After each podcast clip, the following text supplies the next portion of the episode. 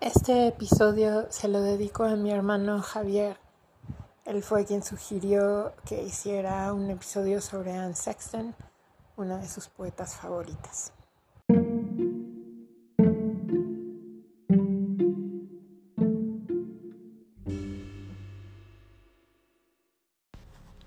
Hoy estoy feliz con las sábanas de la vida. Lavé las sábanas, Hendí las sábanas y las vi agitarse y elevarse como gaviotas. Cuando estuvieron secas las destendí y hundí mi cabeza en ellas. Todo el oxígeno de la tierra en ellas, todos los pies de todos los bebés del mundo en ellas, todos los calzones de todos los ángeles del mundo en ellas, todos los besos mañaneros de Filadelfia en ellas todos los juegos de saltar pintados sobre todas las aceras en ellas, todos los caballitos hechos de tela en ellas. Así que esto es la felicidad, el viajante.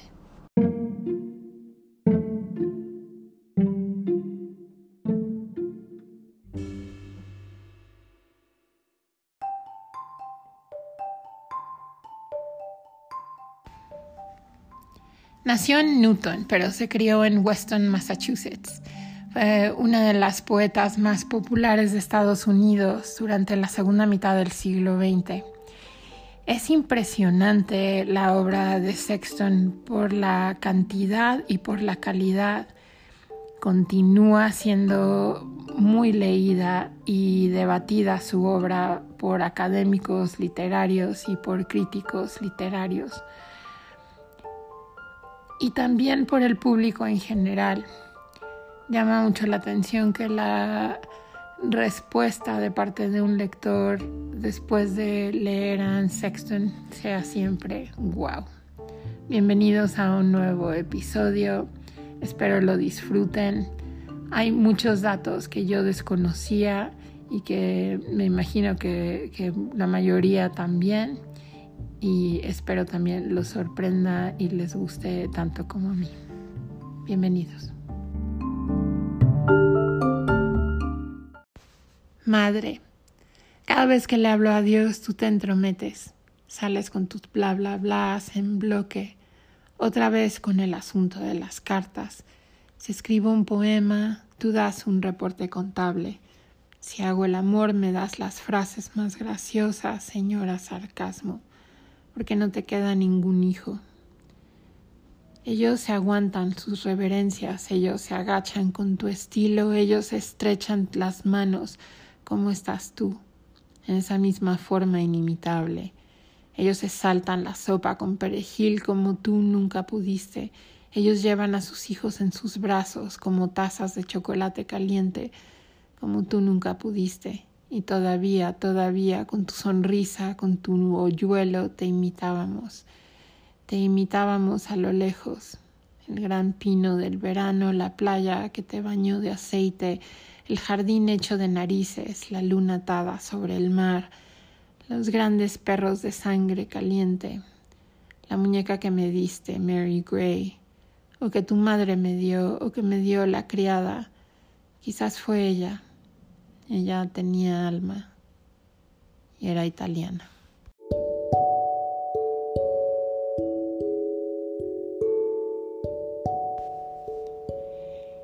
Hija de un exitoso hombre de negocios, la infancia de Anne fue materialmente muy cómoda, pero no fue una infancia feliz. Sus relaciones con sus padres fueron difíciles, quizás incluso relaciones de abuso por parte obviamente de sus padres. La única confidente, la más cercana, fue su tía abuela, que era una mujer que permaneció soltera toda su vida.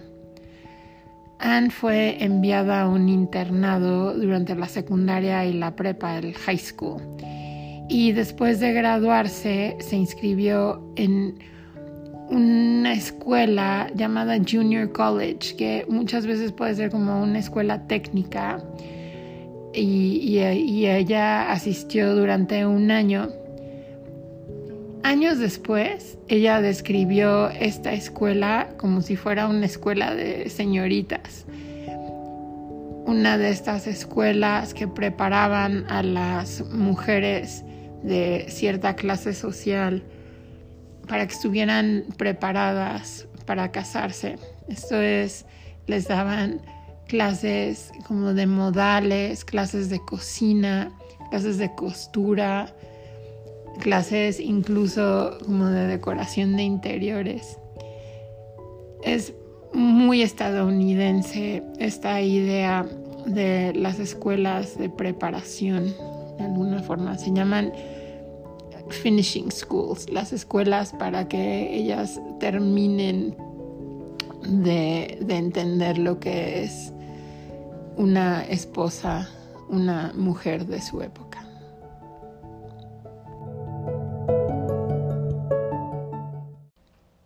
Amarme sin zapatos significa amar mis piernas largas y bronceadas, queridas mías, buenas como cucharas, y mis pies, estos dos chicos que se escaparon a jugar desnudos, intricados nudos, mis dedos libres ya de sujeción, y todavía más, miren las uñas y cada una de las diez etapas, tubérculo a tubérculo, dementes y alocados todos ellos, este cerdito fue al mercado y este otro se quedó. Largas piernas bronceadas y largos y bronceados dedos. Más arriba, cariño, la mujer confiesa sus secretos, pequeñas casas y pequeñas lenguas que te lo cuentan todo. No hay nada más que tú y yo en esta casa de la península. El mar lleva un cencerro en el ombligo. Yo soy tu sirvienta descalza por una semana entera. ¿Quieres un poco de salami, no? ¿Quieres un whisky a lo mejor? Tampoco. Tú no eres de tomar. Tú me tomas a mí. Las gaviotas persiguen a los peces gritando como chicos de tres años. Las olas son narcóticas. Me llaman. Yo soy, yo soy, yo soy, toda la noche descalza de camino por las espaldas, a la mañana corro por la cabaña de una puerta a otra jugando a perseguirnos. Ahora me agarras por los tobillos, ahora vas trepando por mis piernas hasta que atraviesas la marca de mi anhelo.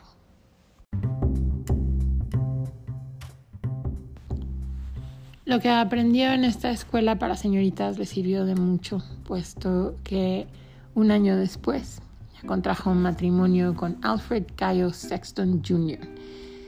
Mientras Cayo estaba en Corea luchando de parte del ejército estadounidense, Anne decidió empezar a trabajar y trabajó como modelo, como modelo de pasarela y también como modelo para distintos fotógrafos de moda.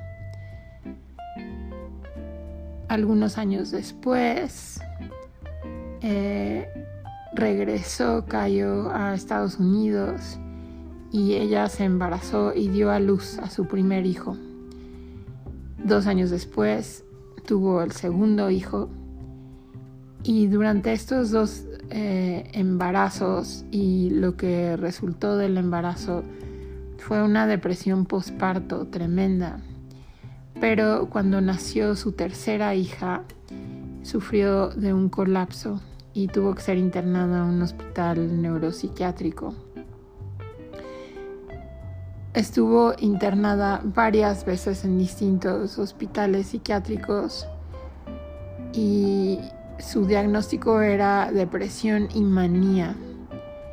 Durante el resto de su vida tuvo este mismo diagnóstico hasta los 46 años cuando ella tomó su propia vida.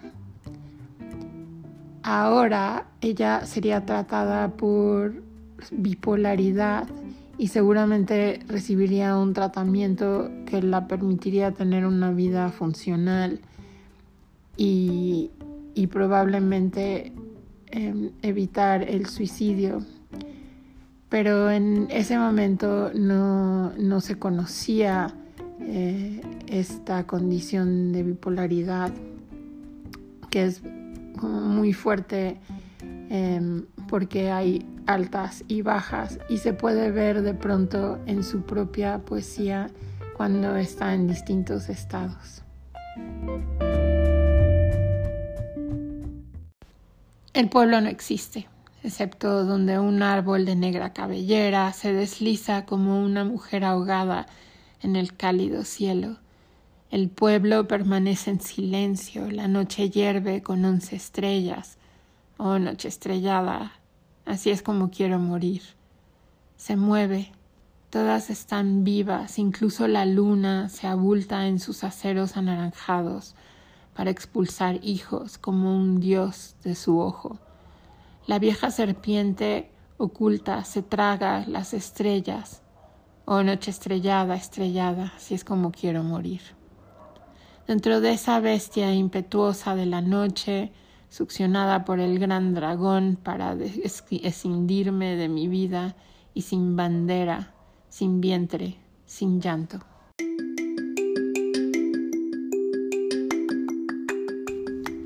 Algo importantísimo es que justo el tratamiento que le dio su terapeuta fue de alguna forma una fuerza catalizadora para que ella empezara a escribir.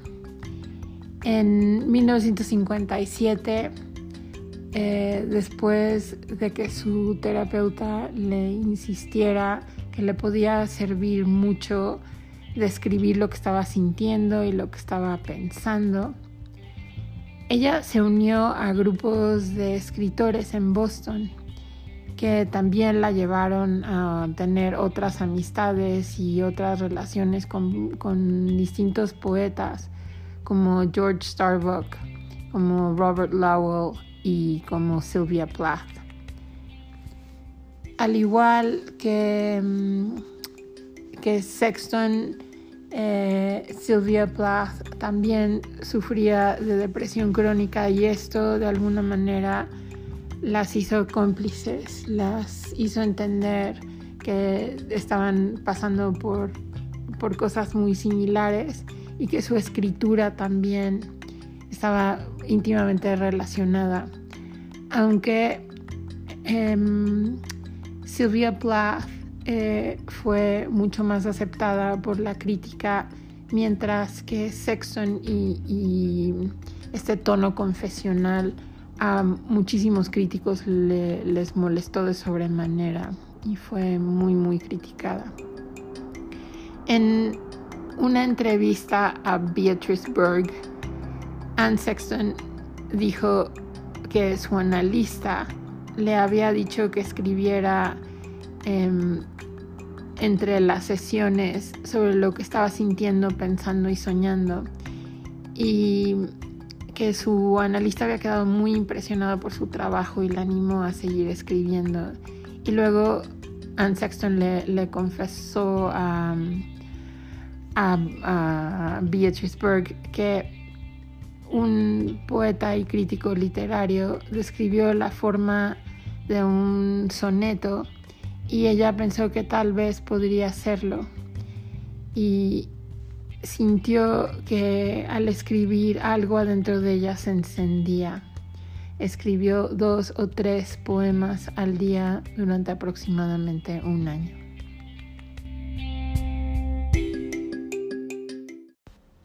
Ahora que lo preguntas, la mayor parte de los días no puedo recordar. Camino vestida, sin marcas de ese viaje. Luego la casi innombrable lascivia regresa ni siquiera entonces tengo nada contra la vida. Conozco bien las hojas de hierba que mencionas, los muebles que has puesto al sol, pero los suicidas poseen un lenguaje especial. Al igual que los carpinteros, quieren saber con qué herramientas. Nunca preguntan por qué construir. En dos ocasiones me he expresado con tanta sencillez. He poseído al enemigo, comido al enemigo. He aceptado su destreza, su magia. De este modo grave y pensativa, más tibia que el aceite o el agua, he descansado, babeando por el agujero de mi boca. No se me ocurrió exponer mi cuerpo a la aguja, hasta la córnea y la orina sobraron, se perdieron.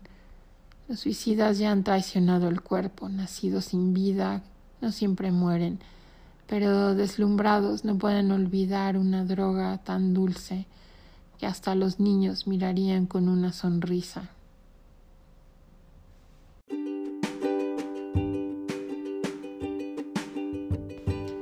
Finalmente, los poemas de Sexton sobre sus luchas psiquiátricas se reunieron en un primer libro. Este libro se llamaba To Bedlam and Partway Back y salió en 1960. Este libro relata las experiencias que ella describe como de locura y casi locura, de lo patético y bien intencionado, de intentos de curación necesariamente tentativos y peligrosos, y del lento regreso de ella como paciente a las asociaciones y las responsabilidades humanas que su yo anterior todavía le exigía. Father, this year's jinx writes us apart, where you followed our mother to her cold slumber, a second shock boiling its stone to your heart, leaving me here to shuffle and disencumber you from the residence you could not afford. A gold key, your half of a woolen mill, twenty suits from Dunn's, an English for the love and legal verbiage of another will, boxes of pictures of people I do not know. I touch their cardboard faces. They must go. But the eyes as thick as wood in this album hold me. I stop here where a small boy waits in a ruffled dress for someone to come.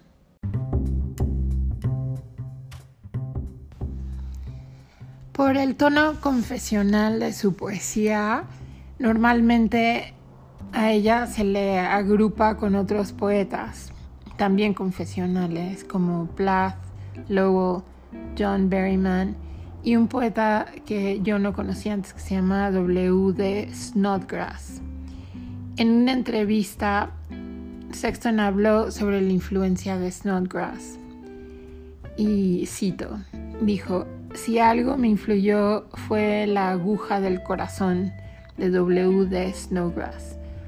Me cambió tanto y sin duda debe haber influido en mi poesía al mismo tiempo todos decían, no se puede escribir de esa manera, es demasiado personal, es confesionario, no puedes escribir esto, Anne. Y todos me desanimaban. Pero luego vi a Snodgrass haciendo lo que yo estaba haciendo y me dio permiso.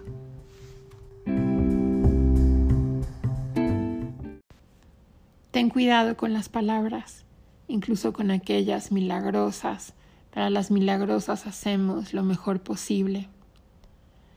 A veces se enjambran como insectos y dejan no una picadura sino un beso. Pueden ser tan buenas como los dedos, pueden ser tan confiables como la roca sobre la que apoyas tu trasero, pero también pueden ser tan margaritas como moretones. Aún así, estoy enamorada de las palabras. Son palomas que caen del techo. Son seis naranjas sagradas posadas en mi regazo. Son los árboles, las piernas del verano y el sol, su apasionado rostro. Aún así me fallan a menudo. Tengo tanto de lo que quiero decir, tantas historias, imágenes, proverbios, etc. Pero las palabras no son lo suficientemente buenas. Las equivocadas me besan, a veces vuelo como un águila, pero con las alas de un gorrión. Pero intento tener cuidado y de ser suave con ellas. Las palabras y los huevos deben ser tratados con cuidado. Una vez rotos, son cosas imposibles de reparar.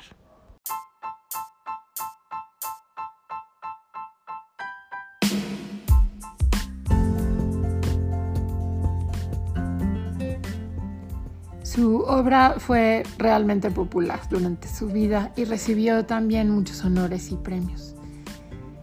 Uno de ellos, el más importante tal vez, fue que ganó el premio Pulitzer en 1966 por un libro que se llamaba Live or Die.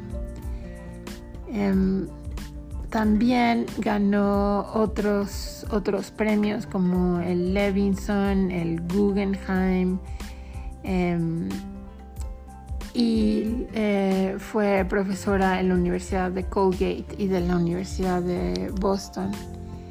Pero a pesar de sus muchos logros, provocaba muchas discusiones entre los críticos acerca de su trabajo y la razón de esto es que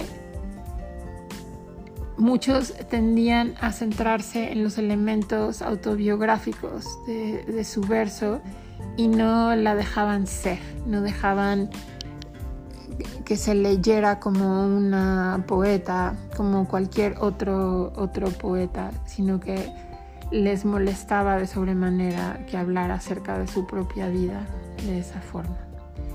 Hay una frase de un em, crítico que se llamaba Dickey, que era muy famoso en su momento, y esto es lo que dijo. El trabajo de la señorita Sexton me parece poco más que una especie de telenovela terriblemente seria y decididamente franca.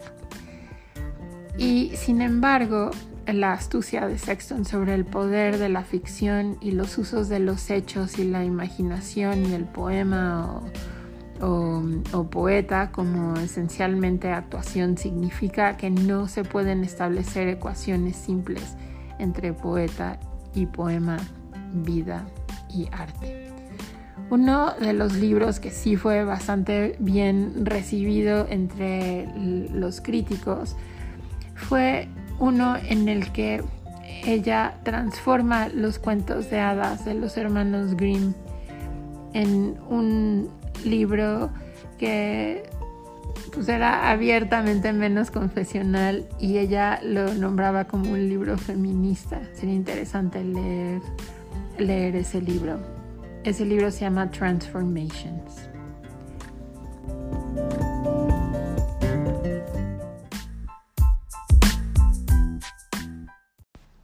Oh, love, why do we argue like this? I am tired of all your pious talk. Also, I am tired of all the dead. They refuse to listen, so leave them alone.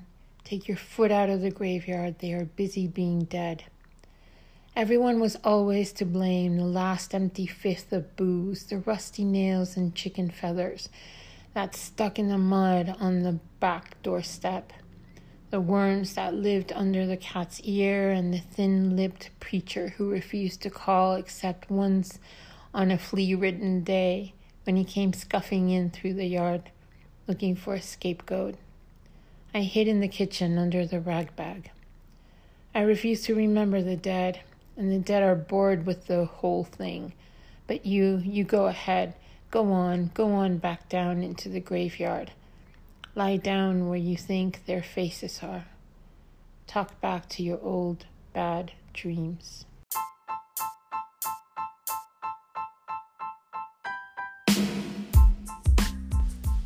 Otra crítica muy positiva fue de parte de una em, pues también colega, porque también era escritora, que se llamaba Erika Young.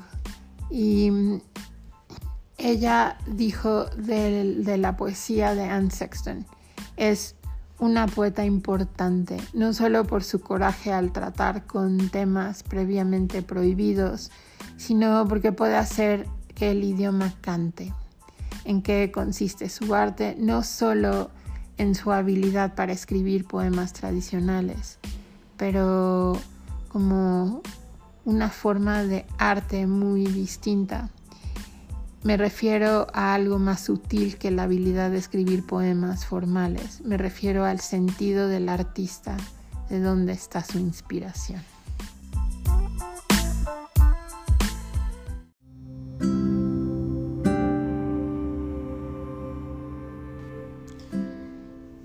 eso fue este episodio acerca de la vida y la obra de Anne Sexton. Espero lo hayan disfrutado y hayan disfrutado de los poemas.